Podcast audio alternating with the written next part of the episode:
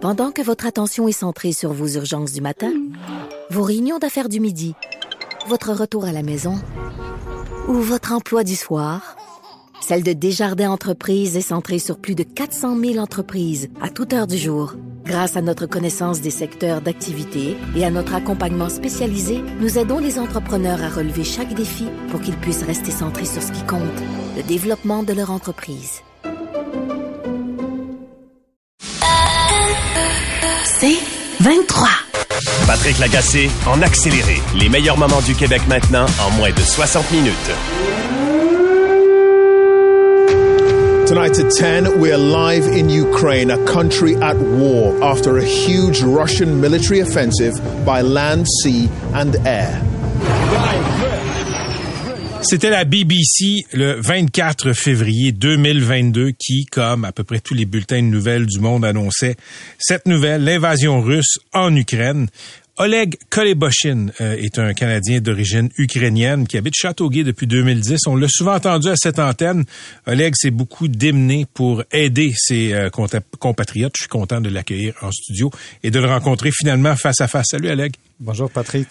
Euh, Oleg, euh, ramène, prends les auditeurs par la main et, ramène-nous euh, au 24 février 2022. Comment toi, tu as vécu ça avec ta famille? je pense que j'ai vécu comme les autres Ukrainiens qui sont à l'étranger. En fait, c'est pas le 24, ici c'était le 23 soir, donc c'était 10 heures. On était déjà au lit, ma femme et moi, et ma femme s'endormait. Moi, j'ai regardé encore les médias parce que je savais que ça va commencer le 24. Et j'ai vu Monsieur le président de l'autre pays, je ne veux même pas prononcer son nom, euh, qui a dit que ça commence. J'ai vu les premières euh, frappes euh, missiles euh, dans toutes les villes en Ukraine, surtout à Odessa, ma ville natale. J'ai réveillé ma femme et on ne pouvait plus s'endormir. Même on, on se dit, mais une grande étape commence dans notre vie, on doit on doit dormir, on doit reposer parce que sinon, euh, le 24, le lendemain, on, a plusieurs choses à faire. On doit évacuer nos familles s'ils sont acceptés, s'ils vont accepter. Donc, on a essayé de dormir, on a dormi à peine deux heures. Et le lendemain, je suis parti à Ottawa pour chercher mon passeport ukrainien parce qu'on savait déjà qu'on va, va aller chercher euh, nos proches. Euh, mais pourquoi je suis allé à Ottawa? Parce que j'ai déposé, mais mon passeport, ancien passeport est expiré, donc j'ai renouvelé hmm. mon passeport. Et, un an plus tard, un an plus tard, euh, en quoi ton état d'esprit a changé si on regarde le 24 février 2022 euh, Mon esprit, c'est un c'est une année difficile au sens émotionnel. J'ai jamais jamais vécu aucune année pareille comme cette année très longue, euh, très difficile, mon état, je suis devenu plus résilient. Ça, c'est sûr et certain, comme tous les Ukrainiens. Mon état d'esprit, je sais maintenant qu'on va gagner. La victoire, c'est à nous, aux Ukrainiens, mais en fait, euh, à, tout le monde, à tout le monde euh, occidental, tout le monde qui veut que l'Ukraine gagne. oui, la fatigue s'installe aussi, beaucoup, beaucoup de fatigue. Il y a plein de choses qui se passent à part de la guerre, mais je suis prêt à continuer à aider à mon peuple. Parle-moi de tes deux frères. Tu as un frère député et un frère soldat qui sont là-bas en Ukraine. Oui. Je commence par mon frère soldat, comme, tu as dit, qui voulait pas être un soldat. En fait, je pense que j'ai parlé dans mes autres entrevues, euh, il voulait quitter avec sa famille. Mais je peux imaginer quand tu es réveillé avec les frappes aériennes, tu as peur. La première chose, tout, le monde a eu peur.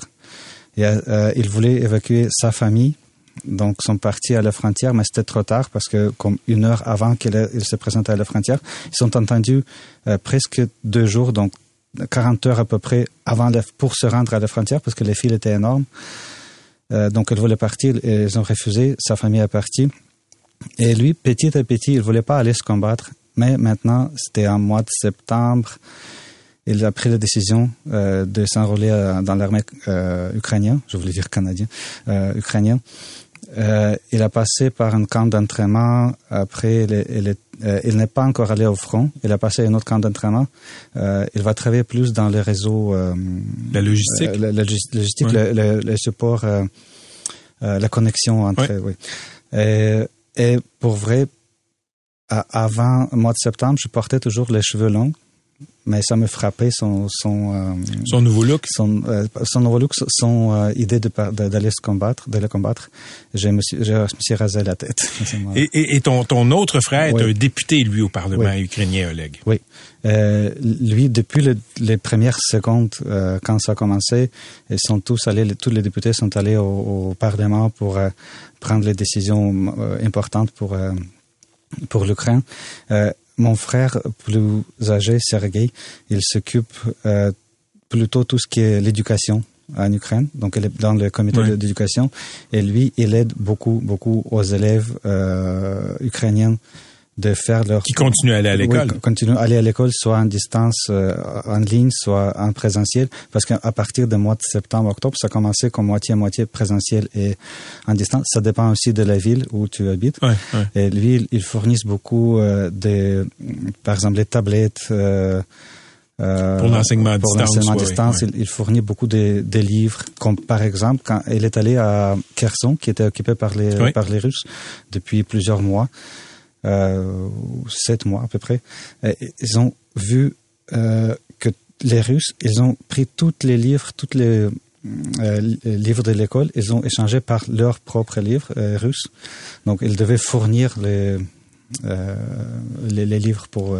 Donc, à Kherson, comme dans d'autres territoires conquis par les Russes, on voulait russifier la population. Oui, oui. Ils ont fait tout. Ils ont... Euh, euh, désolé pour mon français. Ils Non, annulé problème. tout- euh, toutes les chaînes euh, canaux euh, ukrainiens. Ils ont établi leurs canaux. Euh, J'ai parlé avec les résidents de Kherson pendant ce temps-là. Ils m'ont donné, ils m'ont dit les histoires horribles. Deuxièmement, ils ont changé, ils ont apporté leur leur argent, Oui. les roubles. Donc ils ont annulé tout. Ils en ont vraiment fait un territoire russe. Oui, ont- rapidement. oui. là. Ils Oui. voulaient effacer Effacer- l'identité ukrainienne. Mais qu'est-ce qui, est- qu'est-ce qui me faisait peur? Il y a certaines personnes, elles ont vécu la peur, c'est sûr. Il y a certaines personnes, surtout les personnes âgées, qui ont commencé à un moment donné, après quelques semaines, à croire à la propagande russe. Ah oui, hein? Oui. Ça a joué sur certains esprits. Oui.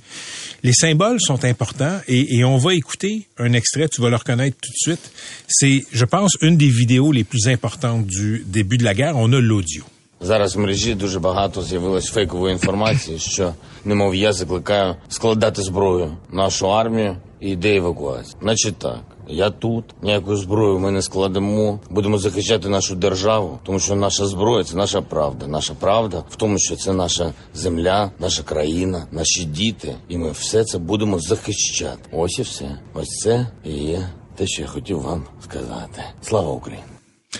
C'est le président Zelensky aux premières heures de l'invasion qui dit « Je suis là ». Qu'est-ce qu'il a dit? Traduit pour nous. Mais c'est un long texte. Bon, résume, résume. Oui, mais c'est sûr que moi, j'ai écouté cet extrait, j'ai vu la vidéo euh, plusieurs fois, comme tous les Ukrainiens, parce que c'était le début de des résistances euh, ukrainiennes. Et grâce à lui aussi, parce qu'elle est restée à Kiev, elle est restée avec son équipe, euh, parce qu'on sait maintenant clairement que les États-Unis l'ont proposé de lui évacuer. Euh, Qu'est-ce qu'il a dit? Il a dit il y a beaucoup d'informations fausses euh, dans les réseaux, comme quoi j'ai quitté euh, Kiev. Et lui, il était à côté de, de son, euh, de- euh, pas le parlement, De son bureau, maison- son bureau du président, oui. à l'extérieur, avec euh, trois ou quatre personnes euh, qui les entouraient. Euh, il a dit euh, je, on va combattre, on va prendre la- l'armée dans, dans nos bras, on va aller combattre l'ennemi. C'est en bref, parce que c'est sûr Oui, que oui. les phrases sont plus longues. À quel point ça a été important euh, la présence de Zelensky comme ça, euh, sa décision de rester, de pas fuir. Quel point ça a été important pour la résistance ukrainienne? Oh mon Dieu, c'était méga important. Je pense que c'était une des euh, points clés dans, qui va amener à la victoire. Il y en avait plusieurs, c'est une des plus majeures. Lui, d'abord, il était élu par le peuple. Il est venu du peuple, il n'était jamais le politicien, il était le comédien. Il était élu avec euh, 73%, je pense, le, Donc une grosse majorité. oui, c'est une grosse majorité. À 2019, après c'était le Covid, on le sait. Euh, oui, je pense des fois, mais en fait tout le monde pense que pauvre euh, M. Zelensky, il est allé au pouvoir, il voulait changer vraiment le pays, il a fait des, des, des pas pour ça, mais le Covid et après c'est la guerre. Par contre, il est, il est devenu un bon président de la guerre parce qu'il gère très bien. Donc c'était un très très bon symbole pour euh, tous les Ukrainiens en Ukraine et à l'étranger. Pour... Euh, S'il était parti, Oleg, euh, ça aurait été déprimant pour les Ukrainiens. Euh, déprimant, oui. Et il faut toujours avoir quelqu'un qui qui comment je peux dire qui gère qui va gérer tout tout ce qui Oui. se passe donc une personne qui va tout gérer s'il est parti il, à mon avis personnel il aura moins de chances de d'avancer comme où on Oui. est maintenant surtout avec tout ce qu'il fait pour attirer l'attention des des autres pays, des autres euh, euh, des gouvernements des autres pays. C'est grâce à lui qu'on a maintenant et on a eu toujours de l'aide euh, humanitaire la- euh, pour l'armée, etc. Aux gens qui douteraient de, de l'efficacité ou même de la pertinence de l'aide canadienne, qu'est-ce que tu voudrais leur dire? Est-ce qu'il y en a les gens qui, qui craignent Il y en a. Dans ma messagerie, des fois, les gens disent euh, plus on aide les Ukrainiens à, se- à combattre, plus ça va prendre du temps avant qu'il y ait la paix. Oui, je vais faire une petite parenthèse.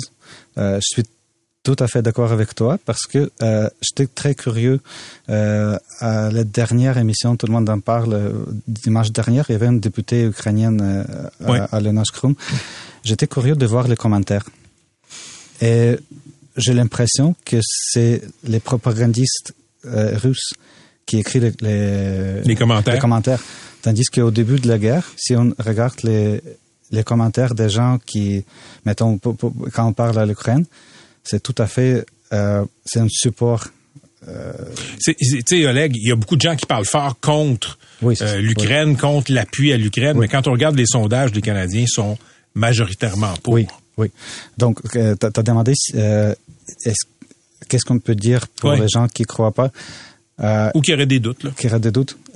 Poutine, il va pas arrêter l'Ukraine. Quand il va conquérir l'Ukraine, après quelques années, c'est sûr que pas tout de suite, il n'a plus de euh, assez de, de personnes ou des soldats, etc.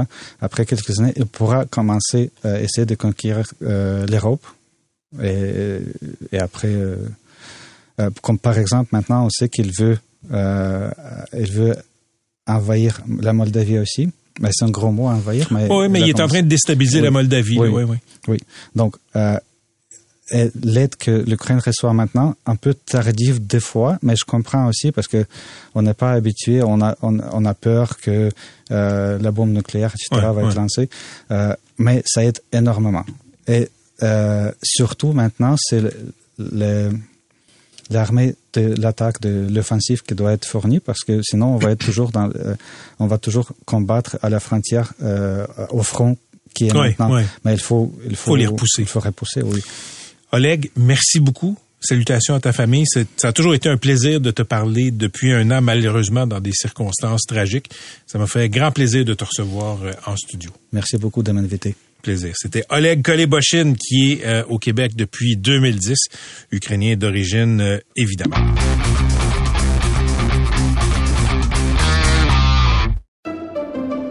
Pendant que votre attention est centrée sur cette voix qui vous parle ici, ou encore là, tout près ici, très loin là-bas,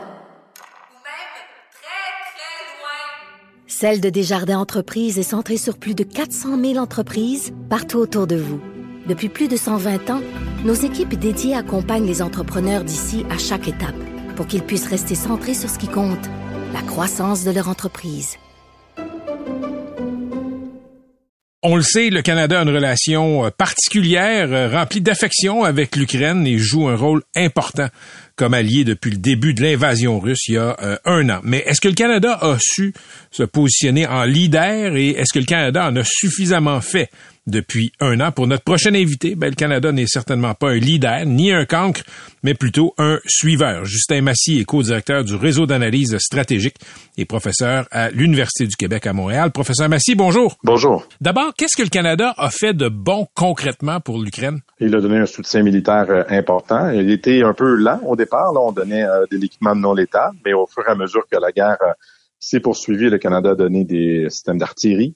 Il a offert un système de défense aérienne qui va un jour être livré à l'Ukraine, euh, quatre chars d'assaut, euh, certaines munitions. Donc, ce sont des équipements qui sont très importants, qui sont nécessaires pour euh, les Ukrainiens. Cependant, à mon avis, ils sont en trop petit, trop faible nombre et prennent beaucoup de temps. Par exemple, le NASAM, le, système de défense antiaérien que le Canada va fournir, on ne sait pas quand il sera livré aux, aux Ukrainiens. Et une des raisons de ce retard-là, c'est que le Canada en a aucun. Donc, c'était difficile pour lui d'en donner aux Ukrainiens quand l'armée canadienne elle-même n'en a pas. Je vous ai vu euh, intervenir sur les réseaux sociaux et, et, et euh, euh, avancer cette idée. Le Canada est pas sur le point de se faire envahir. C'est plus important de soutenir un allié avec notre matériel. On, on s'accroche beaucoup, par exemple, à nos tanks. Vous pensez qu'on aurait pu donner plus et plus tôt à l'Ukraine? Absolument, parce qu'on en a 82, donc Léopard 2. Euh, théoriquement, le Canada devrait s'en garder 20 pour être déployé dans un scénario de déploiement dans, un pays de l'OTAN, par exemple en Lettonie, là où il y a des troupes canadiennes, en vue d'un potentiel conflit avec la Russie. À mon avis, c'est en vue d'un conflit éventuel et théorique et très, très hypothétique avec la Russie, servirait beaucoup plus l'armée ukrainienne aujourd'hui, qui, elle, se bat contre le même adversaire, la Russie, bien sûr, pour son intégrité territoriale, et le Canada pour, entre-temps, faire une commande de 20 ou plus chars d'assaut pour l'armée canadienne pour remplacer ça. Mais ce qu'on voit plutôt avec les annonces canadiennes, c'est qu'on en envoie euh, aux Ukrainiens, mais on fait pas des commandes pour les forces armées canadiennes nécessairement pour compenser ça. Et sachant que cette guerre-là va pas se terminer demain, elle va durer encore très longtemps, que les besoins ukrainiens vont pas s'amenuiser, au contraire. Et même suite à un cessez-le-feu, ils auront besoin de continuer à avoir de l'équipement militaire. Ce serait une bonne idée, à mon avis, d'investir tout de suite dans des acquisitions moderniser les stocks canadiens et en même temps en avoir plus pour fournir aux Ukrainiens pour continuer à se défendre. Qu'est-ce qui explique ces, ces résistances-là? Parce que le scénario que vous avancez tombe sous le sens. Ben, c'est des questions budgétaires, évidemment, dans un gouvernement qui euh, n'a pas une prédilection très importante pour les questions de défense, euh, premièrement. Deuxièmement, il n'y a pas beaucoup de pression. Vous regardez les autres partis d'opposition, on n'est pas dans la rue en train de dire il faut que le Canada en fasse plus. Même chez le Parti conservateur, euh, on voit pas ce sentiment-là. Et dans le dernier sondage, par exemple, d'appui des Canadiens vis-à-vis de l'aide à l'Ukraine, ben, ce sont les électeurs euh, conservateurs qui ont une tendance plus grande à euh, ne pas vouloir que le Canada en fasse plus. Donc, il n'y a pas un environnement politique, disons, favorable à ça. et de manière générale, le Canada, sa politique, sa tendance, c'est d'être présent, mais à faible nombre. Expliquez-moi, quelque chose, professeur Massy. L'Occident, les pays de l'Ouest, les pays de l'OTAN ont mis beaucoup, beaucoup de pression sur la Russie après le déclenchement de l'agression. Il y a des sanctions économiques importantes. L'Europe s'est privée de gaz euh, alors qu'elle n'avait pas vraiment les moyens de le faire. Pourquoi est-ce qu'on donne du, du, matériel militaire en contrepartie au compte-gouttes? On le donne d'abord au compte-gouttes parce qu'on pensait pas que les Ukrainiens étaient pour résister de la façon qu'ils l'ont fait. Au départ, il faut se rappeler, il y avait tout un, un grand débat à savoir si on donnait des casques ou si on donnait des grenades aux Ukrainiens. Hmm. Là, on est, on parle de chars d'assaut et, éventuellement d'avions de chasse. C'est un monde de différence dans la dernière année, vraiment. On pensait pas qu'ils étaient pour résister. Et là, au fur et à mesure qu'on a vu cette résistance-là, ben, les Ukrainiens ont fait des demandes d'équipement, même s'ils les faisaient avant la guerre, parce qu'ils voulaient se préparer et eux le voyaient venir. Maintenant, on était plus, disons, favorable à le donner en disant, ben, ils ont peut-être une chance finalement. Et la contre-offensive, il faut se rappeler à la fin de l'été ou, ou à l'automne dernier, là, euh, qui a repris une partie de Kharkiv et ensuite Kherson, ben, ça a donné aussi beaucoup d'espoir aux Occidentaux en disant, ah voilà, non seulement les Ukrainiens sont capables de se défendre, ils sont capables de libérer du territoire s'ils ont le bon équipement militaire. Alors là, on a senti dans décembre notamment beaucoup de pression pour augmenter de manière substantielle l'aide pour leur donner une chance pour la prochaine offensive qu'ils vont mener au printemps. Ça s'en on, a beaucoup vanté euh, la souplesse de l'armée ukrainienne. Et je lisais une analyse il y a pas très longtemps où on disait qu'en quelques années, l'armée ukrainienne a changé, disons, euh, sa mentalité soviétique de gestion de l'armée pour une mentalité beaucoup plus moderne. Et le Canada a contribué à ça avec l'opération Unifier. J'aimerais que vous nous parliez de l'importance de l'entraînement des soldats ukrainiens avant la guerre. Oui, donc en 2015, le Canada, avec les États-Unis, le Royaume-Uni et d'autres, a commencé à former les soldats ukrainiens. Pourquoi en 2015? Parce qu'en 2014, la Russie avait annexé la Crimée, avait euh, annexé une partie aussi du territoire du Donbass euh, en soutenant les milices euh, pro-russes. et le Canada a voulu augmenter la modernisation, si vous voulez, de l'armée ukrainienne. Et une des techniques qu'on enseigne, c'est la décentralisation du leadership. C'est-à-dire que dans des petits groupes, on peut prendre des décisions beaucoup plus autonomes que toujours demander au centre, toujours appeler jusqu'au commandant pour prendre des décisions importantes. Ce qui est le modèle russe, qui est très, très statique et on l'a vu, par exemple, quand il y a eu très, la très longue ligne de chars d'assaut, vous vous rappelez, autour de Kiev euh, au début de la guerre, euh, russe qui était prise là, qui ne pouvait pas bouger, et on attendait des ordres, on ne savait pas où aller, euh, il n'y avait pas de plan, il y avait très peu de coordination. Du côté ukrainien, il y a une décentralisation beaucoup plus forte, C'est le modèle occidental qui leur a été enseigné et les 160 environ quelques soldats canadiens ont contribué à cette formation-là pendant plusieurs années avant la guerre. Et de l'autre côté, c'est vraiment une mentalité qui est ancrée dans le siècle dernier. Est-ce que je me trompe? Dans le siècle dernier, dans la pensée très très classique de mener la guerre, où c'est le commandant qui décide, et on voit même des fois que c'est Vladimir Poutine qui prendrait certaines décisions militaires sur le terrain, vraiment. On le voit dans les stratégies qui ont été faites, par exemple, probablement que le changement d'état-major le récent dans l'armée russe euh, était dû à, une vision différente de la stratégie adoptée. Là, on le voit que les Russes sont à l'offensive, même si les gains sont minimes, ils tentent de percer les lignes défensives ukrainiennes à fort coût humain, alors que la stratégie la plus rationnelle aurait été de les concentrer sur une zone plus particulière, là où il y a des faiblesses, et essayer de percer. Mais au contraire, on veut avoir des gains plus politiques, disons, et ça s'expliquerait notamment par ce, ce, ce, contrôle davantage du centre de commandement autour du Kremlin, et de l'autre d'avoir des gains pour montrer aux Russes euh, les potentielles, euh, potentielles victoires russes là, à, hmm. l'adversaire ou à l'autre de l'adversaire de la première année de la guerre. Comme spécialiste des questions de défense, Justin Massy, est-ce que vous avez été surpris de voir la, la désorganisation, le manque d'équipement, le manque de leadership de l'armée russe? Je pense que tout le monde a été surpris de l'incompétence du leadership russe parce qu'ils l'avaient planifié cette guerre. Visiblement, certains, du moins, l'avaient planifié. Euh, ils avaient mis beaucoup de stock de côté, ils avaient préparé les, soldats, mais ils n'étaient pas habitués à cette guerre de grande envergure-là. Et la surprise causée par la résistance ukrainienne, qui n'était pas prévue du côté des Russes, qui se pensaient rentrer dans un pays en, libérateur, euh, avec un changement de régime extrêmement rapidement. On parlait d'une guerre de trois, quatre jours à l'époque. Euh, c'est ça qui les a surpris. Et ça a montré à la face du monde que l'armée russe serait en très difficile posture pour se battre contre des pays de l'OTAN hmm. qui auraient une capacité beaucoup plus grande que ce que l'Ukraine a présentement. Donc, il y a aussi tout cet aspect-là qui montre la faiblesse de la capacité russe de mobiliser ses ressources qui sont pourtant très importantes. 300 000 troupes présentement en Ukraine, avec un autre 100, 150 000 en réserve. C'est énorme, beaucoup de pièces d'artillerie, de chars d'assaut, mais une incapacité à les utiliser de manière euh, décisive sur le théâtre d'opération. Intéressant. Merci d'avoir été avec nous. Je vous en prie, au revoir. C'était Justin Massy, co-directeur du réseau d'analyse stratégique et professeur à l'Université du Québec à Montréal, spécialiste des questions de défense. Il y a un an aujourd'hui, la Russie envahissait l'Ukraine. Ça a provoqué ce qui est sans doute la plus grande crise politique et sécuritaire en Europe depuis la Deuxième Guerre mondiale. Les alliés de l'Ukraine, dont le Canada, se démènent depuis un an pour l'appuyer. On accueille la députée fédérale d'Annecy-Cartierville, Mélanie Joly, qui est ministre des Affaires étrangères du Canada. Madame Joly, bonjour. Bonjour Patrick, comment allez-vous? Très bien. Euh, vous, vous avez beaucoup euh, voyagé euh, ces derniers temps. Mm-hmm. Écoutez, Vladimir Poutine a fait son discours à Moscou et vous avez dit devant l'ONU il y a quelques jours que Poutine dit des absurdités recyclées, qu'il a perdu mm-hmm. contact avec la réalité. Bon, difficile de, de vous contredire là-dessus, mais c'est pas un homme qui va lâcher le morceau quand on voit ses discours. Mais c'est pour ça que nous, il faut pas lâcher le morceau, comme tu dis.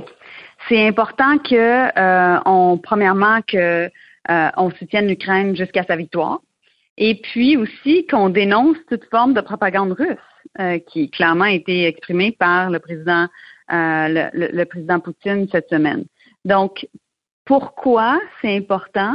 C'est important parce qu'il faut absolument aider l'Ukraine à se défendre face à l'agresseur russe qui a décidé de l'envahir. Et nous, comme pays, ben, en tant qu'alliés de l'Ukraine, on va continuer à l'aider à se défendre sur le champ de bataille. Il y, a, beaucoup de voix, pas seulement au Canada, j'en vois en Europe aussi, qui disent euh, aider l'Ukraine militairement, c'est s'assurer que le conflit va s'éterniser. Euh, faudrait peut-être leur donner moins d'armes pour forcer euh, les deux parties à, à, se rendre à la table de négociation. Qu'est-ce que vous répondez à ça? Bien, premièrement, en tant que politicienne progressiste, j'ai jamais pensé un jour, euh, Patrick, d'être en faveur d'armer davantage un pays pour en arriver à la paix. Hmm. Mais lorsqu'on lorsqu'on fait affaire avec un président euh, russe comme euh, Vladimir Poutine, on n'a pas le choix que de réagir et réagir fortement parce qu'il ne répond qu'à la force. Et donc, présentement, ce qu'on aide à faire, c'est certainement d'envoyer davantage de tanks. De, on a été le premier pays à envoyer nos, nos tanks en Pologne pour former euh, les euh, militaires ukrainiens. Euh, on va avoir d'autres bonnes annonces aujourd'hui. Et notre objectif, c'est de faire en sorte que l'Ukraine soit capable de se défendre contre l'agresseur russe qui est sur son territoire, donc qui n'est pas en Russie. Là. L'Ukraine n'attaque pas la Russie. La Russie attaque l'Ukraine. Et en même temps, ben, plus ils sont dans une position forte sur le champ de bataille, plus éventuellement, lorsqu'il va y avoir une négociation diplomatique parce que ce sera le cas un jour, mais ils vont être en bonne position pour être en mesure euh, de faire valoir leur position et nécessairement de pouvoir euh, faire respecter la paix par la suite. Vous êtes, Madame Joly, là, au cœur de, discussions avec les alliés du Canada, avec l'Ukraine, et tout le monde s'entend. On veut que l'Ukraine puisse repousser les Russes. Expliquez-moi quelque chose. Moi, je suis pas un expert là pourquoi est-ce qu'il y a tant d'hésitation à fournir, par exemple, des, avions de chasse aux Ukrainiens? Euh, c'est ce que le président Zelensky a demandé dans sa tournée en Europe, par exemple. Il veut des avions de chasse. Pourquoi la réticence? Il me semble que ça tombe sous le sens que de leur en donner. Ben, écoutez, moi, je n'irai pas dans les, euh, les, euh, les, hypothèses. Le Canada n'a pas nécessairement reçu de demandes claires de l'Ukraine à ce niveau-là. Mais une chose est claire, c'est qu'on continue à former les Ukrainiens à différents niveaux, euh, au niveau militaire, pour qu'ils soient capables de se défendre. Mm. Puis c'est notre c'est notre force d'être capable dans. Non, non, Madame Jolie, je, m'excuse de vous interrompre. Je comprends ça. Je comprends que le Canada n'a pas eu de demande, mais vous êtes dans ces discussions-là. Quelle est la réticence de l'Ouest, de l'OTAN, euh, des alliés de l'Ukraine à leur donner des avions de chasse? Euh, ben, comme comme je vous dis, je je, je peux pas parler pour hmm. d'autres pays. Mais moi, ce que je peux parler, c'est la position du Canada. Puis la position du Canada, c'est d'armer l'Ukraine euh, jusqu'à sa victoire et d'avoir une position très forte. Maintenant, euh, Patrick, je reviens de, de l'Europe. J'étais à Kiev la semaine passée. J'ai eu de longues conversations avec le président Zelensky lui-même, son chef de cabinet, l'épouse du président Zelensky, le premier ministre, plusieurs ministres. Bref, j'étais là deux jours. Après, je suis allée en Allemagne. J'ai rencontré plusieurs de mes euh, collègues européens. Après, je suis allée à Paris et j'ai j'ai soupé avec mon homologue française au Quai d'Orsay. Et, et, ce que j'ai vu tout au long de cette semaine, c'est une unité très forte mhm. de la part euh, de, de, des Occidentaux par rapport à ce qui se passe euh, présentement, puis le fait qu'on envoie plus rapidement nos armes, qu'on développe aussi plus nos industries euh, militaires dans chacun de nos pays. Pourquoi? Parce qu'il y a un manque d'ammunition. Euh, présentement c'est un enjeu. Il faut, il faut développer notre artillerie plus rapidement.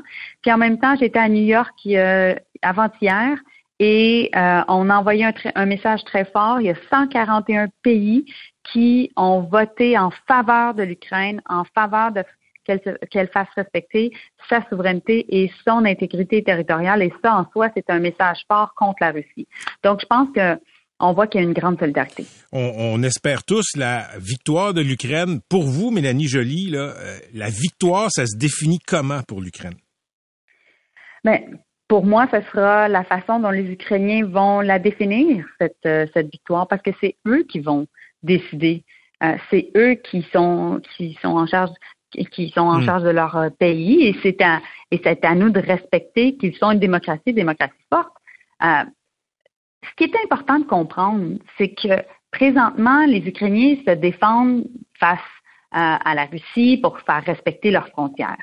Mais ils se battent aussi pour un principe important qui est essentiellement que les frontières qu'on a établies après la Deuxième Guerre mondiale, qui a fait en sorte qu'on on ait, somme toute, une, une sécurité collective depuis 75 ans, ben, ces frontières-là doivent être respectées par tous les pays.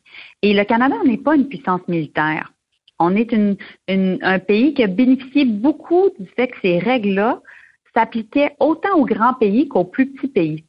Et c'est pour ça qu'on veut soutenir l'Ukraine parce que c'est une, c'est une guerre existentielle qu'il mène contre euh, un voisin très dangereux qui est une puissance nucléaire. Et nous, on doit être capable de les aider à se défendre et de faire respecter, dans le fond, les règles internationales. Vous avez rencontré le président Zelensky à quelques reprises, dont récemment. Écoutez, question mhm. bien ouverte. Comment il va? Ben, c'est sûr que le président, euh, je l'ai vu trois fois en un an. Donc, euh, je l'ai vu juste avant la guerre. Mhm. Euh, il était, il était, il avait quand même de l'énergie, mais il était un peu anxieux. Après, je l'ai vu au mois de mai. et là, il était vraiment, comme en mode, en mode contre-attaque. Et là, quand je l'ai vu, j'ai vu à quel point il y avait le poids de la guerre, le poids du monde sur ses épaules, mais en même temps, une détermination puis un courage immense. Et, il est la voix de son peuple, il est le, bien entendu le dirigeant de son peuple, mais je l'ai vu à travers toutes les rencontres, que ce soit des gens issus de la société civile, que ce soit des jeunes mamans qui ont décidé d'aller déminer leur quartier, qui en soit extrêmement dangereux, pour faire en sorte de protéger leurs mmh. enfants, que ce soit euh, aussi euh, euh, une femme d'affaires que j'ai rencontrée qui a décidé de continuer à, gérer l'entreprise parce que même si toute sa famille a quitté pour l'Europe, mais elle, elle veut s'assurer qu'un jour, quand ils vont revenir, ils vont pouvoir vivre de l'entreprise familiale. Donc, ce courage-là, cette détermination-là, elle est là à travers la population.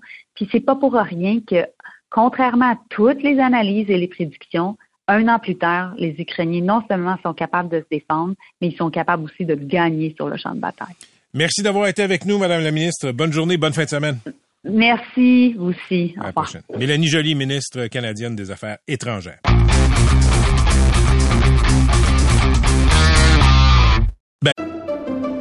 Pendant que votre attention est centrée sur cette voix qui vous parle ici, ou encore là, tout près ici, très loin là-bas, Celle de Desjardins Entreprises est centrée sur plus de 400 000 entreprises partout autour de vous. Depuis plus de 120 ans, nos équipes dédiées accompagnent les entrepreneurs d'ici à chaque étape pour qu'ils puissent rester centrés sur ce qui compte, la croissance de leur entreprise. Les hivers se suivent, mais ne se ressembleront plus, disons ça comme ça. Euh, cet hiver, par exemple, la température est passée au-dessus du point de congélation à 18 reprises depuis le 1er janvier, soit un jour sur trois. Ça ne veut pas dire qu'il ne fait plus froid. Ça veut dire que les, euh, les journées chaudes sont de plus en plus nombreuses pendant l'hiver. Et ça a des effets, ça a des effets, ça a des effets sur nos loisirs. Par exemple, pour la première fois de son histoire, le canal Rideau, euh, qui a ouvert au début des années 70, qui est la plus longue patinoire du monde à Ottawa, ben cette année, elle n'a pas été inaugurée et elle ne sera pas ouverte parce que la glace est pas suffisamment gelée. On va parler de tout ça avec Louis-Philippe Brûlé, mon ami animateur de l'émission LP le midi à notre station sœur en Outaouais, le 104.7. Salut LP! Salut Pat, comment ça va? Très bien, toi aussi. J'espère que tu n'avais pas l'intention d'aller euh, patiner sur le canal parce que ce sera pas cette année. Non, on va changer nos plans. C'est une première en 53 ans, Patrick, euh, pour être précis. Euh, vois-tu, la durée moyenne d'ouverture du canal Rideau de la patinoire, c'était 50 jours avant cette année. Euh, mais dans les 20 dernières années, elle a été ouverte une seule fois sur sa pleine longueur, qui est de 7,8 km. Euh, la plus courte saison, 18 jours en 2016. Et la plus longue, c'est mon année de naissance. Je pense que c'est la tienne aussi, Patrick. 1972 avec 90 jours. Exact. Alors, euh, cette année, ça va être zéro, malheureusement.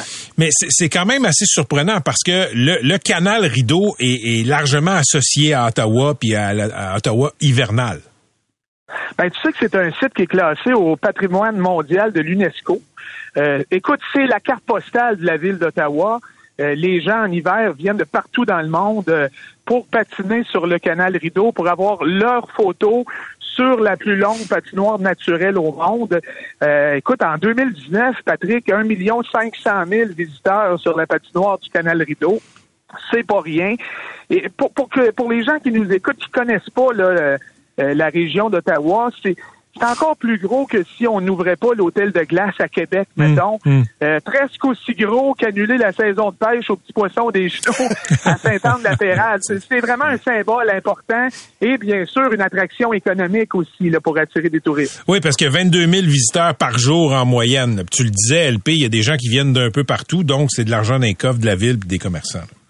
Oui, puis d'ailleurs, euh, Patrick, là, on a eu un tweet de la CCN aujourd'hui pour annoncer, bon, ben, on, lance la serviette pour cette année, on sert nos ambonnies, nos équipements, il n'y aura pas de patinoire, mais on n'a pas d'explication, on n'a pas plus de détails, et surtout, ce qu'on ne sait pas, c'est combien d'argent on a dépensé pour euh, arriver à zéro résultat au final ça doit être des montants énormes parce qu'il y a un sous-traitant qui est payé, lui, probablement depuis euh, la fin novembre pour commencer à préparer tout ça.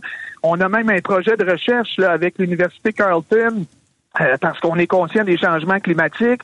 On a essayé d'utiliser des canons à neige cette année pour euh, épaissir euh, le tout, et essayer de geler ça par la suite. Ça n'a pas fonctionné. Ce qu'on me dit, c'est qu'on avait l'épaisseur requise par moment. On vise toujours 30 cm de glace, mais c'était pas de la bonne glace, là. C'était comme, pour parler en bon français, c'était un peu de la slush, de la mhm. glace molle, de la glace blanche. Alors, on a carrément abandonné le projet aujourd'hui officiellement. Ouais, c'est une, une image un peu triste. Merci beaucoup d'avoir été avec nous, LP. Bonne fin d'hiver. Oui, oui, ben tu viendras nous voir pour autre chose, Patrick. Il y a plein de choses quand même intéressantes ici dans la région. J'y manquerai pas. Merci beaucoup. Salut. Louis-Philippe Louis -Philippe Brûlé, animateur de l'émission LP le midi à notre station sœur en Outaouais, le 104,7. Euh, c'est une euh, c'est une image que je trouve forte. Tu sais, euh, LP le disait, euh, MC Gilles, c'est c'est un peu ce que cette patinoire-là est un peu euh, dans, dans les symboles d'hiver, un peu comme la pêche au poisson des chenaux mmh. à Sainte-Anne, un peu comme l'hôtel de glace à Québec. Puis, est-ce que c'est la preuve directe du réchauffement climatique, peut-être pas, mais il y a vraiment, les experts nous le disent, les hivers sont, c'est pas que c'est pas que c'est moins froid globalement, c'est que tu as de plus longues périodes où on monte en haut de zéro. Fait que les activités hivernales euh, s'en ressentent. Juste les patinoires à Montréal, je regarde ça, le parc qui est pas loin de chez nous. Euh, quand, quand, quand je l'ai patiné il y, a, il y a 20 ans, c'était à peu près toujours ouvert. Il y avait des redoux. Là, tu passes devant la patinoire je veux dire, si s'il a fait chaud il y a deux, trois jours, aujourd'hui, il n'est pas prête. Tu, tu, te ramasses avec des patinoires qui sont là, qui sont montés, puis qui sont constamment en train d'être euh, regelés, resurfacés, etc. Donc, ça, ça, touche un peu à notre identité aussi. À Saint-Anne, y a-tu des craintes que la pêche aux petits poissons des chenaux va prendre le bord à un moment donné? Ben, on se dit qu'un jour de notre vivant, on va voir un hiver à l'eau claire. Puis pour parler à des gens qui ont aussi des cabanes à pêche, mais sur le lac Saint-Pierre, hmm. euh, parce que euh, cette année, ils n'en ont pas installé. Euh, trop peur que la glace parte. Nous, euh, habituellement, ça commence le 26 décembre. ça a commencé à, peu près à la mi-janvier. Le truc, c'est qu'ils arrosent. Ce qu'ils font, c'est que lorsqu'il fait en bas de zéro la nuit, on met des pompes, puis on arrose, on met de l'eau par-dessus la glace. Le but, c'est d'atteindre plus de 30 cm, comme la même chose que ce que je viens d'entendre. tu crées l'épaisseur artificiellement. Exactement, hmm. mais ce que notre collègue de, de l'Outaouais vient nous dire, c'est exactement la même chose pour nous. C'était slusheux au début.